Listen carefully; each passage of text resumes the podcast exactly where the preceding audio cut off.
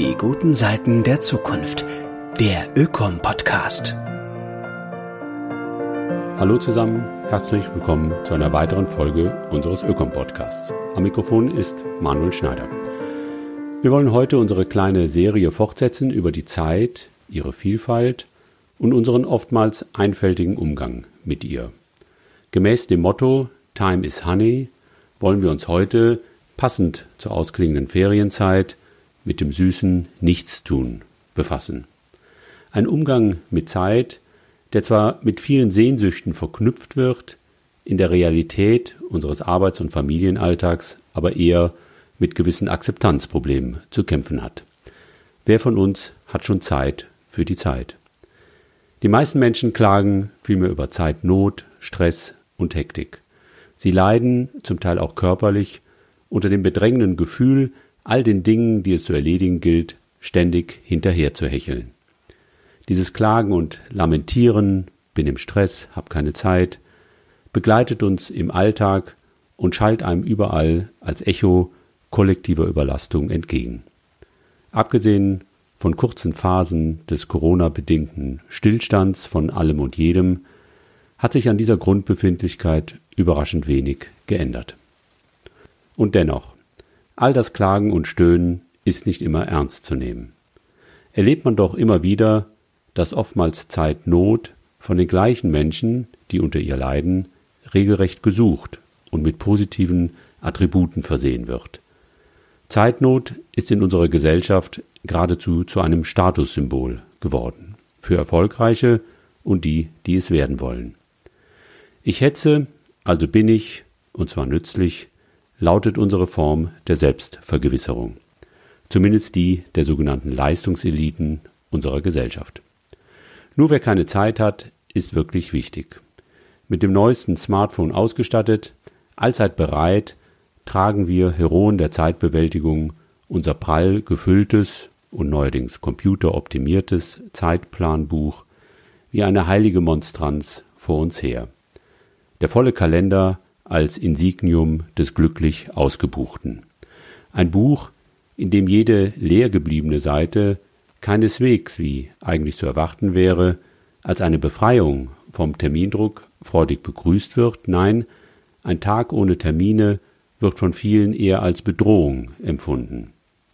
Das weiße, leer gebliebene Blatt gleichsam als Spiegel der eigenen Bedeutungslosigkeit.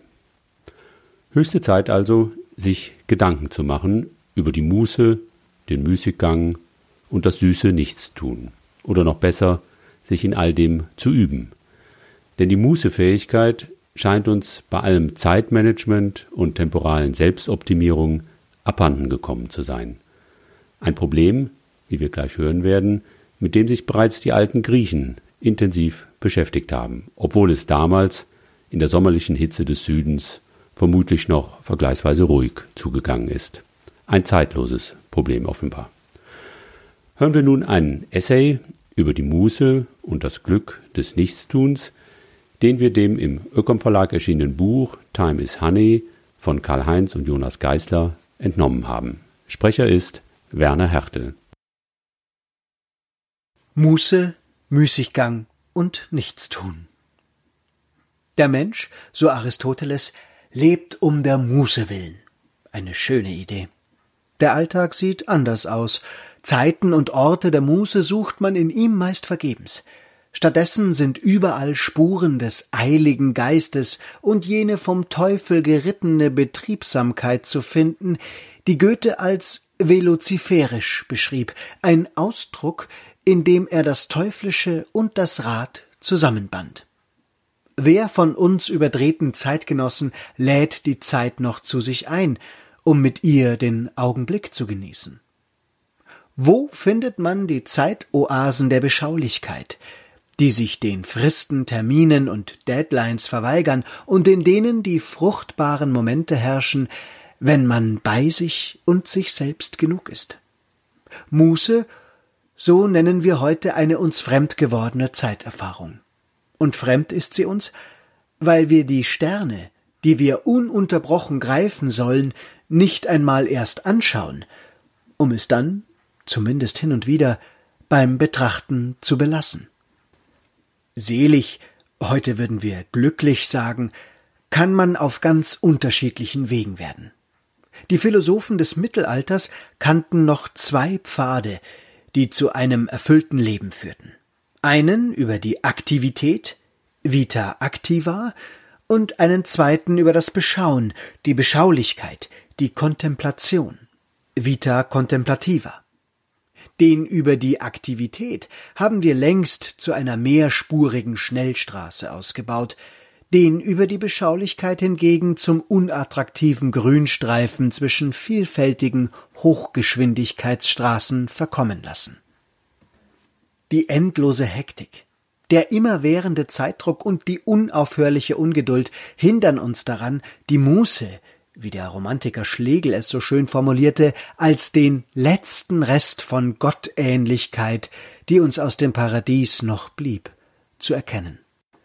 Muße ist eine Zeiterfahrung jenseits der Ungeduld, der Geschäftigkeit und der Unruhe. Sie ist eine fruchtbare Zeitoase der Zeitlust. Die Zeit spielt in Mußezeiten keine Rolle. Mußezeiten sind zeitlose Zeiten. Die Zeit ist kein Thema, man denkt nicht an sie, misst sie nicht, kalkuliert nicht mit ihr und schon gar nicht managt oder spart man sie. In den Gärten der Muße ist die Formel Zeit ist Geld unbrauchbar. Mußezeiten trifft man nur jenseits der Terminkalender an, jenseits der Deadlines und des routinierten Blicks auf die Uhr. In den Bereich der Muße gelangen nur die, denen es gelingt, die Territorien der zählbaren Zeit und die Herrschaftsgebiete der Zeiger und Ziffernblätter zu verlassen. Rousseau der in den Gärten der Muße schlenderte, schildert in seinen Bekenntnissen, wie es ihm dabei erging. Die Muße, die ich liebe, ist nicht die eines Nichtstuers, der mit gekreuzten Armen in völliger Untätigkeit verharrt und nicht mehr denkt, als er handelt. Ich beschäftige mich gerne mit Nichtigkeiten, beginne hundert Dinge und vollende nicht eins, gehe und komme, wie es mir einfällt, wechsle in jedem Augenblick den Plan, folge einer Fliege in all ihren Flügen. Kurz, ich schlendere am liebsten den ganzen Tag ohne Plan und Ordnung umher und folge in allem nur der Laune des Augenblicks. Muße, das ist verfügbare Zeit, über die nicht verfügt wird, ist der Zustand zeitlicher Offenheit, bei dem man sich in den Fluten und Wellen der Zeit hin und her treiben lässt. Man schaukelt im zeitlichen Auf und Ab, bleibt dabei unbestimmt und wandlungsfähig. Die Zeit zeigt sich im Zustand der Muße als Freundin. Sie kommt einem ganz nah, wird aber nicht zum Thema. Sie bietet einem den Arm, und wenn man die Gelegenheit ergreift, dann kann man mit ihr gemeinsam durchs Wirkliche und Unwirkliche flanieren. Das alles lässt sich nicht planen. Man kann es nicht kalkulieren und auch nicht zielstrebig aufsuchen. Die Zeiten kommen auf einen zu, sie ereignen sich. Man muss bereit sein, sich vom Alltagsgetümmel zu entfernen, um sich bereit zu halten, den Augenblick zu ergreifen und zu genießen. Man kann die Bedingungen für Mußeerfahrungen herstellen, aber die Erfahrung eines so selbstgenügsamen Zustands kann man nur erhoffen. Beherrschen kann man ihn nicht. Den Angestrengten und Zeitraffern verweigern die Türwächter den Zugang zum Reich zeitloser Unangestrengtheit, in der sie befreit von den dunklen Flecken der Vergangenheit und den Sorgen um die Zukunft die Zeit genießen können. Der Gott der Muße ist Kairos. Als Personifikation des rechten, des günstigen Augenblicks und der ungeplanten Gelegenheit haben die Griechen der Antike ihn sich einfallen lassen. Ausgemalt haben sie ihn sich als ein göttliches Wesen von leichtfüßiger Gestalt, mit kahlem Hinterkopf und Stirnlocke, an der man den schicksalhaften Moment, den günstigen Augenblick festhalten kann. Was unterscheidet die Muße vom Müßiggang und vom Nichtstun? Ohne eine Tiefenbohrung in die Geschichte der Bedeutungsveränderungen lässt sich auf diese Frage keine befriedigende Antwort finden. Was das Nichtstun betrifft, so hatte die Antike dazu ein durchaus zwiespältiges Verhältnis. Sofern das Nichtstun weder Würde noch Ehre verletzte, galt es als durchaus akzeptiertes, zuweilen auch anerkanntes und hin und wieder sogar geschätztes Verhalten. Der wohl bekannteste antike Repräsentant des anerkannten Nichtstuns ist der Geh mir aus der Sonne Diogenes. Dieser wortkarge Stadtstreicherphilosoph demonstrierte in der Öffentlichkeit, wie wenig irdische Güter man zum Leben braucht, mit welch geringen Mitteln man zufrieden und bei sich sein und bleiben kann. Dafür und ob seiner Klugheit, seines Muts und seiner Bereitschaft zum Verzicht, so berichtet die verbreitete Legende, schätzte und bewunderte ihn sogar Alexander der Große. Der von Diogenes demonstrativ vorgelebten asketischen Daseinsform des scheinbaren Nichtstuns hat man im alten Griechenland den Wert und das Ansehen der Muße zuerkannt. Sokrates sah in dieser Art bewusst gewählter Existenz die Schwester der Freiheit. Erhalten hat sich dieser freiheitliche Akzent des Nichtstuns bis heute, unter anderem in Heinrich Zilles Spruch Wie herrlich ist es nichts zu tun und dann vom Nichtstun auszuruhen. Zilles Verse stammen allerdings schon aus einer Zeit, in der das Nichtstun bereits einen erheblich weniger positiven Ruf hatte.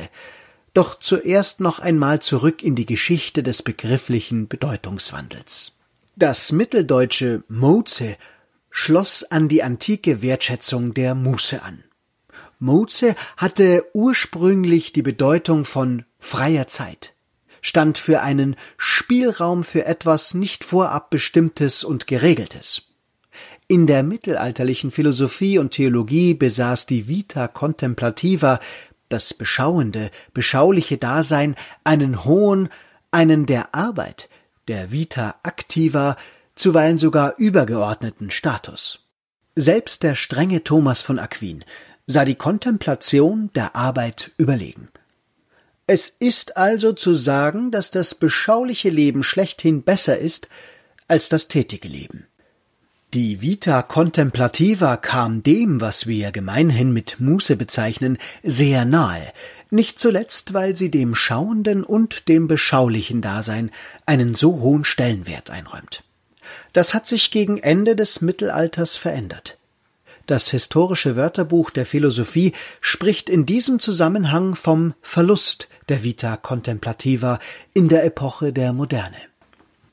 Zu Beginn der Neuzeit kam es im Rahmen der Aufwertung der Arbeit und des Arbeitbegriffs zu einer neu bzw. zu einer radikalen Umwertung des Zeithandelns. Als sich die Arbeit von einem notwendigen Übel zu einer heiligen Pflicht wandelte, rückte die Muße in ihrer Wertschätzung und in ihrem Ansehen in die Nähe des lasterhaften Müßiggangs, der Trägheit und Faulheit. Luther war Muße ein Schritt hin zum Müßiggang, und Müßiggang war bei ihm ähnlich verachtenswert wie das Fressen, das Saufen, das Spielen, das Tanzen und die Unkeuschheit. Müßiggang war für ihn des Teufels Ruhebank. Und doch hielt er sich ein Türchen für eine weniger strenge Bewertung offen. Luther sprach nämlich meist nicht von Müßiggang, sondern von faulem Müßiggang, was anklingen ließ, dass der Müßiggang nicht rundum zu verteufeln war, sondern eben nur der faule Müßiggang. Zwischen Müßiggang und Muße lässt Luther zumindest einen Türspalt offen. Was er am Müßiggang moralisch verdammt, hat mit dem kontemplativen Dasein wenig gemein, dafür eher mit der ausdrücklichen Verweigerung von Arbeitsfleiß, Mühe, Gehorsam und Verlässlichkeit. So hat der Protestantismus einen großen Anteil daran, dass Muße immer weniger erstrebenswert und die Mußezeit und der Mußeraum über die Jahrhunderte hinweg brüchiger und brüchiger werden. Dass Mußezeiten fast schon ebenso missbilligt wurden wie der lasterhafte Müßiggang, ergab sich aus der neuen Zeitwahrnehmung und den veränderten Zeiterfahrungen, aber auch aus einem anderen Umgang mit Zeit. Die neue Zeiterfahrung führte zur Maßregelung und nicht selten auch zur Diffamierung jener Zeitgenossen, die sich, was ihren Arbeitseifer betraf, aus welchen Gründen auch immer zurückhielten oder die Arbeit ganz verweigerten. Mit der Erfindung und Verbreitung der mechanischen Uhr gegen Ende des Mittelalters hatte sich das Zeitverständnis und Zeiterleben in Europa aber auf radikale Art und Weise verändert. Die qualitative Naturzeit wurde von der bis dahin unbekannten quantitativen Uhrzeit abgelöst. Die Uhr prägte hinfort das Zeithandeln und dessen Bewertung. Erstmalig in der Geschichte wurde Zeit und die Art und Weise, wie man mit ihr umgeht und umzugehen hat, zu einem Thema. Zeit durfte, sollte und musste schließlich genutzt werden. Jene Bürger und Bürgerinnen, die das nicht oder nur ungenügend taten, wurden als Müßiggänger abgestempelt. Seitdem die Gesellschaft sich über Arbeit definiert, frei nach Schillers Motto Arbeit ist der Bürger Zier, herrscht die Moral, Müßiggang ist aller Laster Anfang. Wo man nicht arbeitet, um zu leben, sondern lebt, um zu arbeiten, wird Müßiggang rabiat verurteilt und Nichtstun moralisiert, ebenso und schlimmer noch die Faulheit. Andererseits aber kennen wir aus der Zeit der beginnenden Moderne einen auf Machtdemonstration hin ausgerichteten aristokratischen Müßiggang. Dieser Müßiggang der aristokratischen Klasse galt nicht als Arbeitsverweigerung, sondern als eine Form höfischer Arbeit. Er war Teil des Hofzeremoniells und unterlag strengen Regeln und Ritualen, die von den jungen Adligen im Rahmen ihrer Standeserziehung erlernt werden mussten. Paradox formuliert, aristokratischer Müßiggang war ein wichtiger Teil der Aristokratenarbeit. Mit der Aristokratie ging schließlich auch diese Form des Müßiggangs unter. Die mit der Aufklärung und der industriellen Revolution an die Stelle des Adels getretenen Industriebarone unterwarfen sich, auch unter dem Aspekt ihrer Vorbildsfunktion, mehrheitlich jener Arbeitsmoral, die sie auch ihren Arbeitern vorschrieben.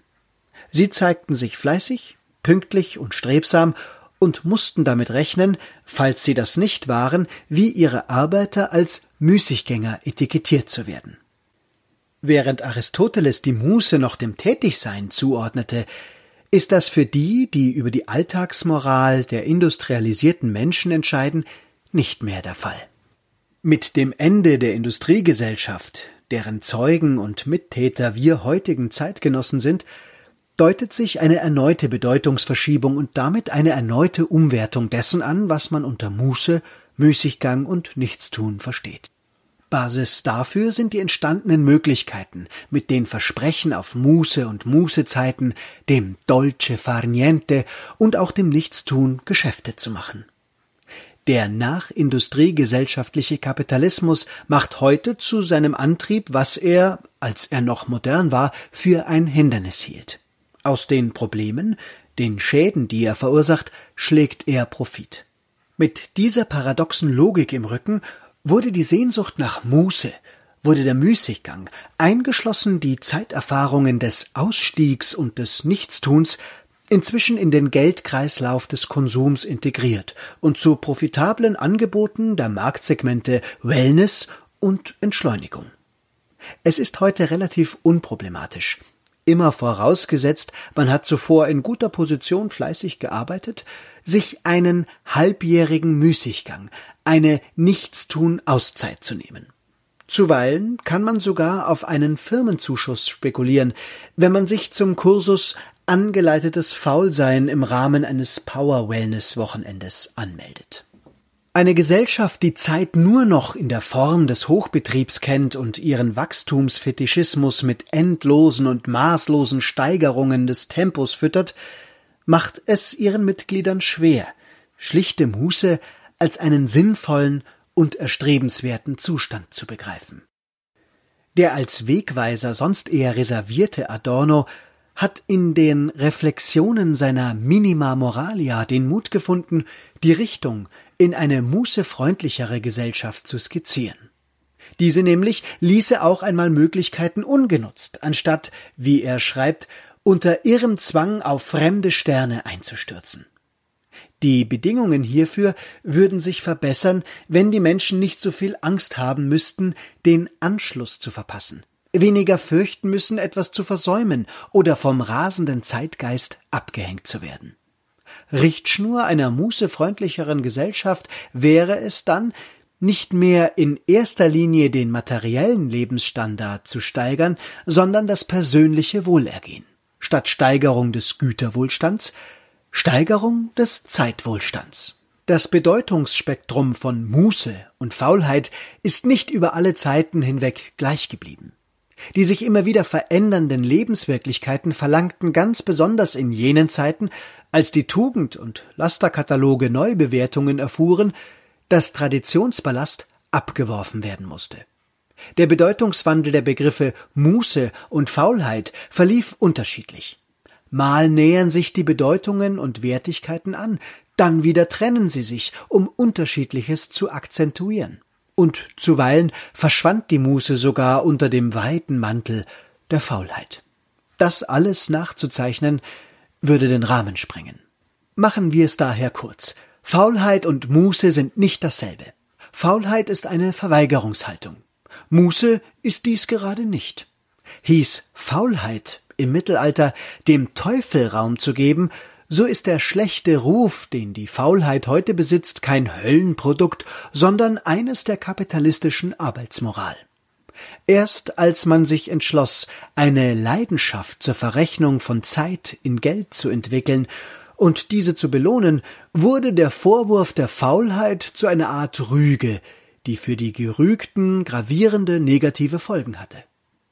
Im Unterschied zur antiken Verachtung der Arbeit wurde vor allem in den protestantischen und calvinistischen Regionen Europas Arbeit zur Tugend und zur Pflicht. Faulen und jenen, die man für faul hielt, wurde der, wie es hieß, Faulteufel in Arbeits- und Zuchthäusern ausgetrieben. Seither ist die Nachsicht gegenüber dem Nichtstuer und dem Müßigen erheblich geschrumpft. Inzwischen geraten schon alle unter Rechtfertigungsdruck, die am Feierabend einfach nur mal einige Zeit vor sich hindösend im Sessel sitzen möchten. Halten wir es daher am Schluss lieber mit Kafka, dem wir folgende durchaus beruhigende Einsicht verdanken. Nichts, wenn man es überlegt, kann dazu verlocken, in einem Wettrennen der Erste sein zu wollen.